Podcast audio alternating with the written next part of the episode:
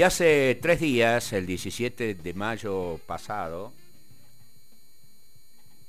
celebramos el Día Mundial del Reciclaje, que según la declaración de la Organización de las Naciones Unidas para la Educación, la Ciencia y la Cultura, UNESCO, la fecha representa una oportunidad para recordar la estrategia de reducir, reutilizar y reciclar, el tema de las tres R, reducir, reutilizar y reciclar, que busca reorientar el comportamiento de la sociedad para evitar el deterioro del ambiente, buscando la preservación de los recursos naturales, la reducción de volúmenes de residuos y la contaminación que esto genera, el ahorro de energía y la reducción de la contaminación del agua del suelo y el aire. Pero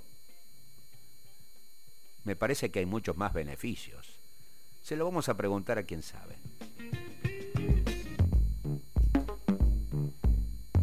En Córdoba primero, hablamos de lo que nos rodea. Ambiente, con Vivianas Barato.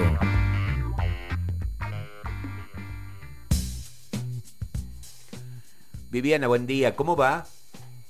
Muy buenos días, muy bien acá eh, escuchándolos y compartiendo desde la Francia, desde otro living.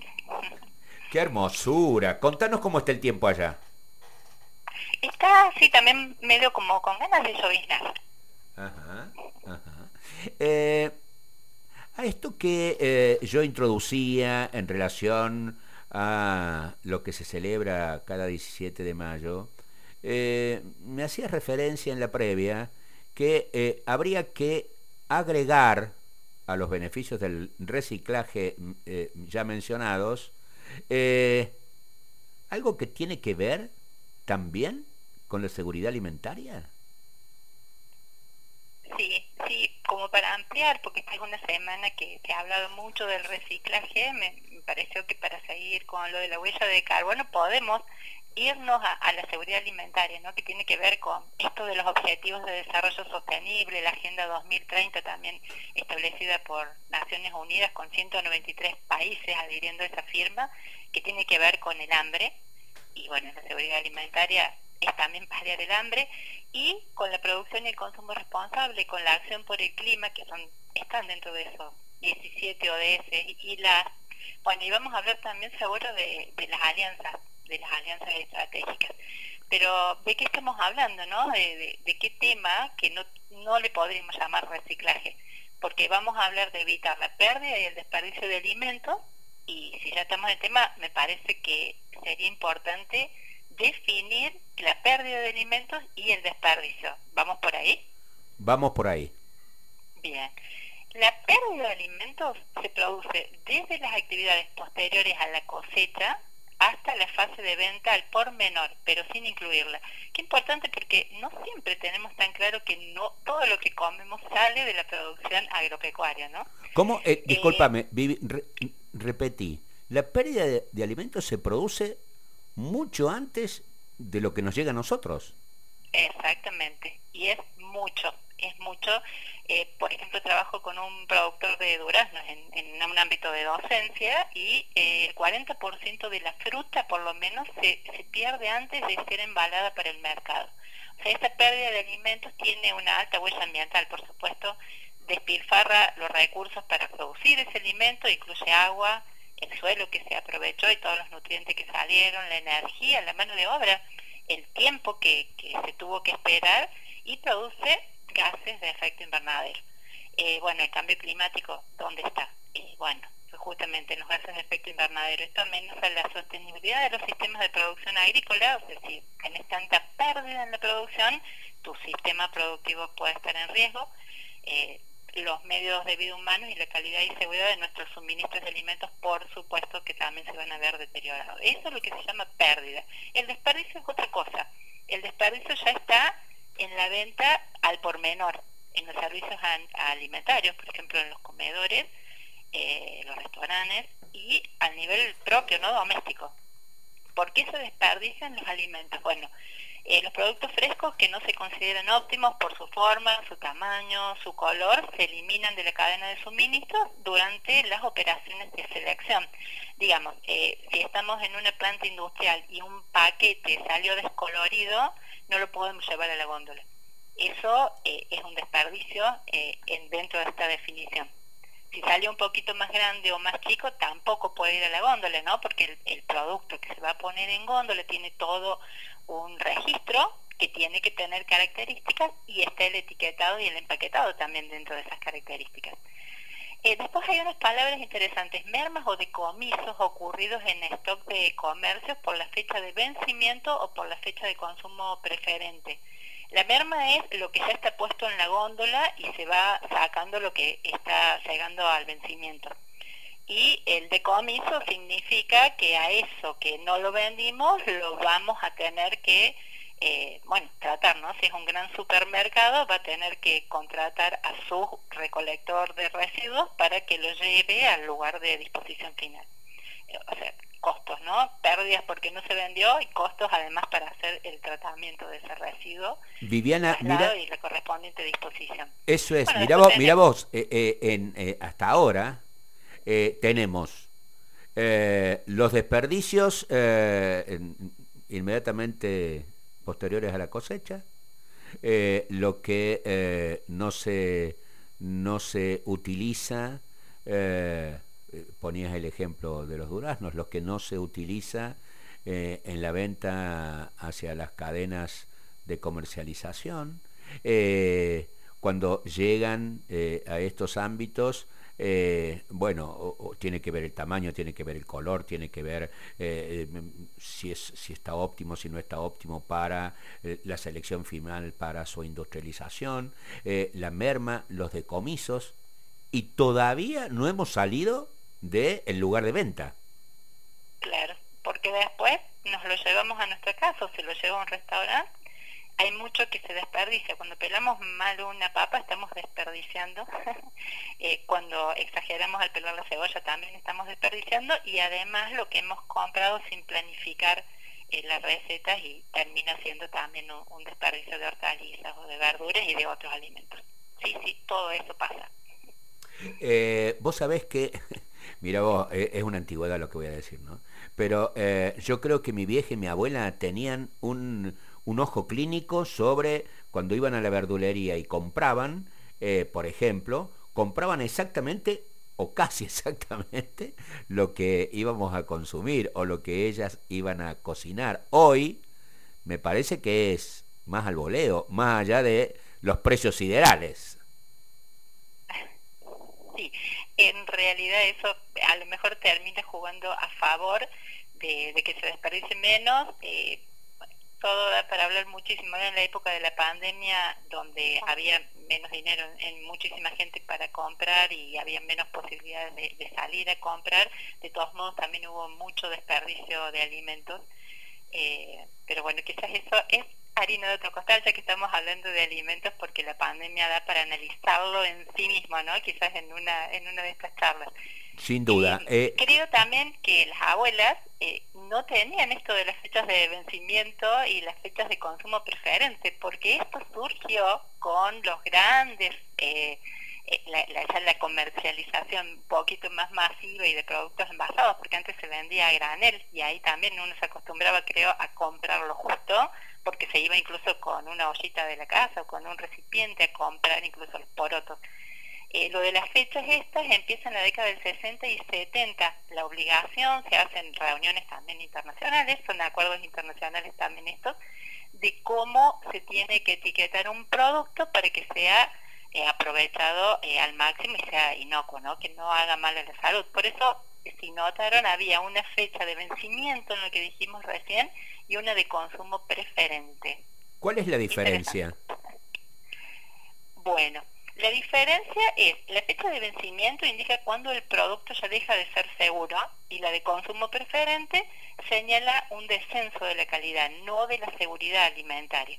Bien, es muy importante aclarar esto porque la verdad es que nació casi cuando nací yo, esto de etiquetar las cosas y no, no tenía claro cómo era, ¿no? Eh, eh, es muy importante. La fecha de vencimiento indica una fecha a partir de la cual realmente el producto no se debe ingerir, sea que no es adecuado para el consumo.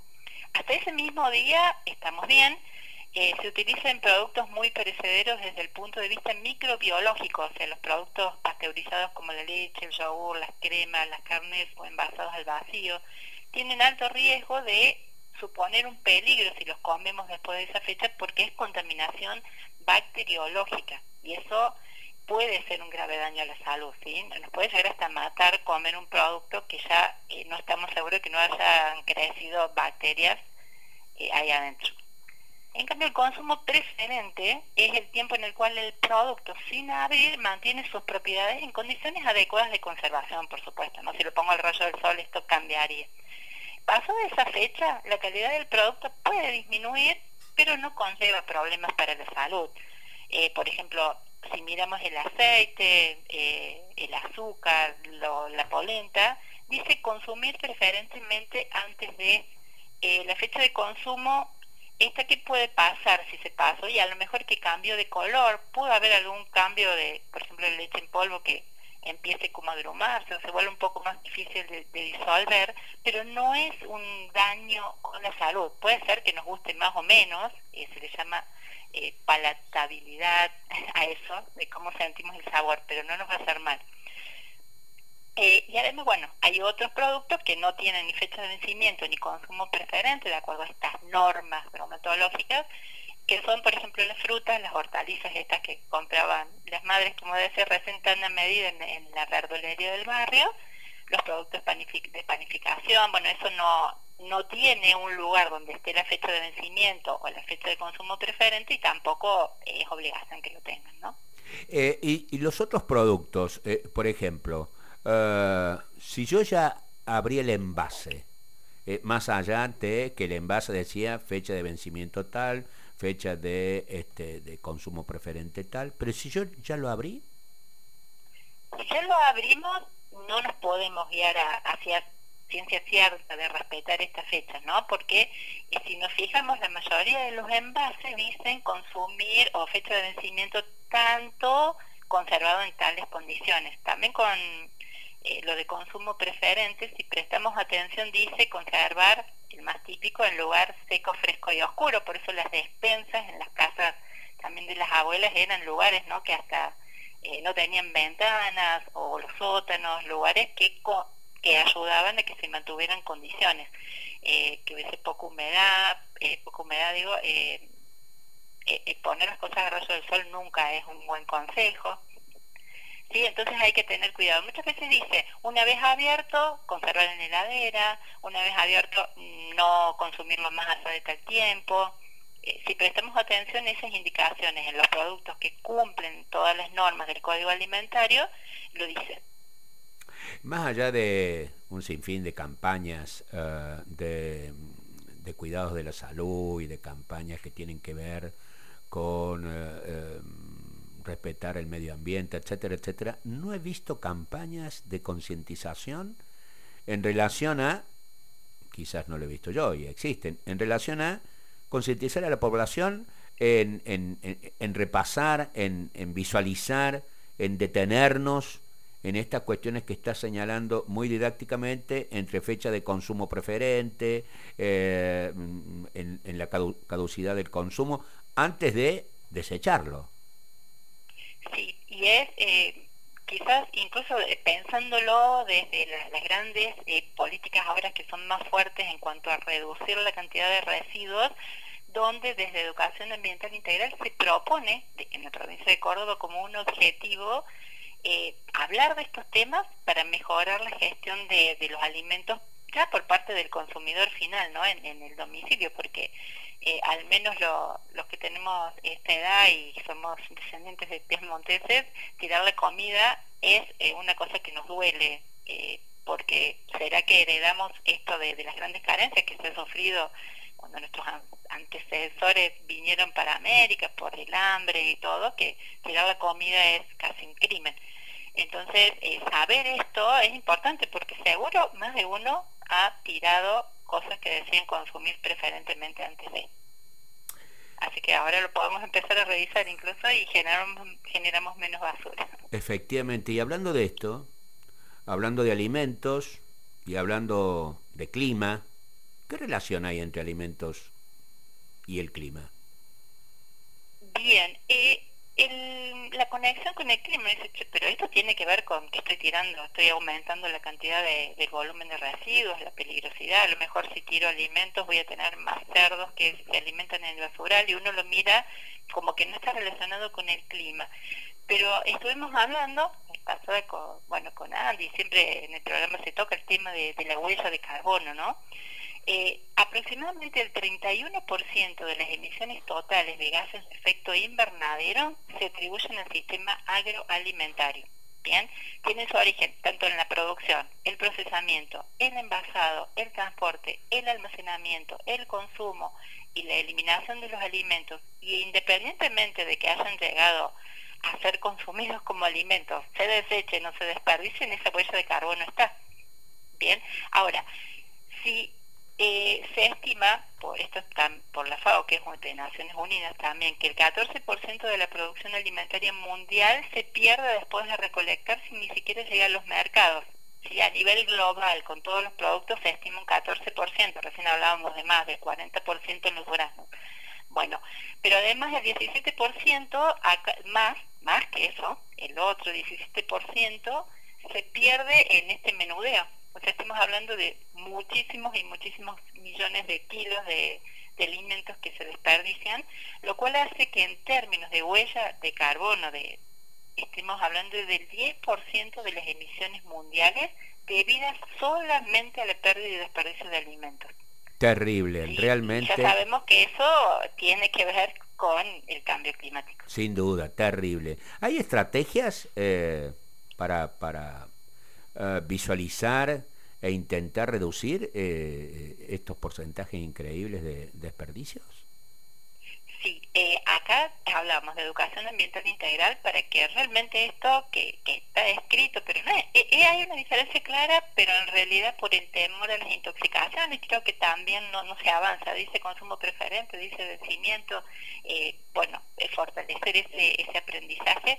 El Centro de Almaceneros de Córdoba, la verdad es que estuve conversando con Vanessa Ruiz del Centro de Almaceneros, una docente de ALMA, eh, bueno, no, nos estuvo explicando cómo se trabaja con todos los almacenes de, su red y todos los almaceneros lo hacen junto con cada municipio, cada gobierno local tiene áreas de dermatología también que tratan de, que al menos en el pequeño y mediano comerciante hay, hace cada vez menos desperdicio de alimentos, ¿sí? porque es una merma, es una pérdida directa que tienen, así que hay mucho esmero y, bueno, eh, mucha toma de conciencia, un trabajo permanente.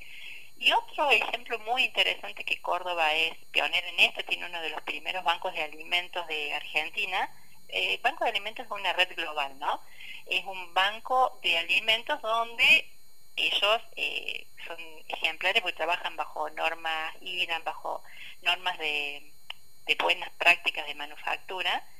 Y, eh, a ver, ¿qué es lo que hace el Banco de Alimentos? Bueno, si en Argentina se desperdician 16 millones de toneladas de alimentos por año, bien, eh, ¿Qué es lo que ellos hacen? Contribuyen a reducir el hambre en la ciudad de Córdoba y otros 29 municipios a través del recupero de alimentos que están aptos para el consumo y que por diferentes motivos han sido sacados de, circular, de circulación. Puede ser la fecha de vencimiento corta, que desde fábrica hace partidas con paquetes que salieron fallados, que el tamaño no sea el correcto, que se haya corrido el etiquetado.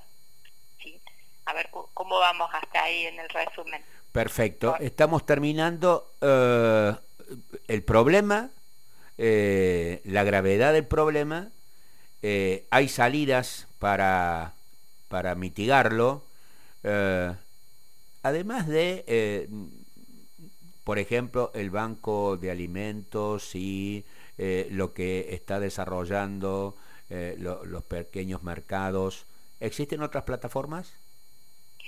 Bien, para completar este, este tema del Banco de Alimentos y poder ponerlo en contraposición, Banco de Alimentos recibe, por ejemplo, este tipo de partidas, lo que sean los de las mercaderías que en las grandes cadenas de supermercados irían a, bueno, a decomiso bastante tiempo antes, ¿no? Nunca se entrega un material que, un producto que esté fuera de estas fechas. Pero bueno, ellos trabajan con organizaciones, organizaciones eh, como comedores y demás, entonces esos productos terminan dentro de una red de, ya están trabajando comedores, organizaciones, hay toda una serie de asociados. En el año pasado llegaron a 90.000 personas con alimentos, son 560 organizaciones. Eh, eh, por ejemplo, una cosa que ahora están por hacer es una, porque también reciben donaciones de dinero, también de servicios, de voluntariado, y están por hacer la campaña de leche. Se aprovecho para comentarla para que cuando se escuche que están haciendo la campaña de leche, no es que sea una leche que se esté por vencer, es, están buscando dinero para comprar leche como símbolo de lo que es la buena alimentación, ¿no? Pero bueno, eh, ¿qué pasa con, otras plataformas? Porque acá es como que para llegar a ser beneficiario de este banco de alimentos hay que estar en un nivel de vulnerabilidad que ya la persona está dentro de una red de comedores que afortunadamente recibe este beneficio. Hay una plataforma muy interesante que es de tres diseñadores argentinos, que la, es la app Kiwi donde si prestamos atención, esto ya se hace, es de los grandes supermercados que se alían con, con esta aplicación, y si uno compra un producto que tiene, es hasta 30 días de vencimiento, por ahí el, plazo, eh, le devuelven entre el 20 y el 60% de lo que pagó. Y es inmediato, uno le saca la foto al ticket al producto y te devuelven el dinero, bueno, por diferentes medios. Eso hace que, también llegue a todos, ¿no? A todos, el que necesita comprar un alimento más económico y también al que por cuestiones ambientales trata de evitar el decomiso, este, la pérdida, el desperdicio de alimentos, diciendo si yo necesito yogures para esta semana, para mi familia, ¿para qué voy a comprar uno que se vence dentro de dos meses si necesito que con 10 días me alcanza? Entonces, bueno, esa aplicación es, novedosa, eh, es argentina y democratiza también esto, ¿no? Haciéndoselo llegar a todos y dándonos la posibilidad de ser parte de la merma, más allá de la decisión cotidiana eh, de esto, como habías dicho, de, de, la, de la abuela o la, o la mami que compraba exactamente la cantidad de verduras que iba a usar en la semana. Gracias por este cúmulo de información, Viviana. Que tengas un hermoso fin de semana. Muchísimas gracias. Chau, chau. Viviana es barato nuestra especialista en medio ambiente y cambio climático.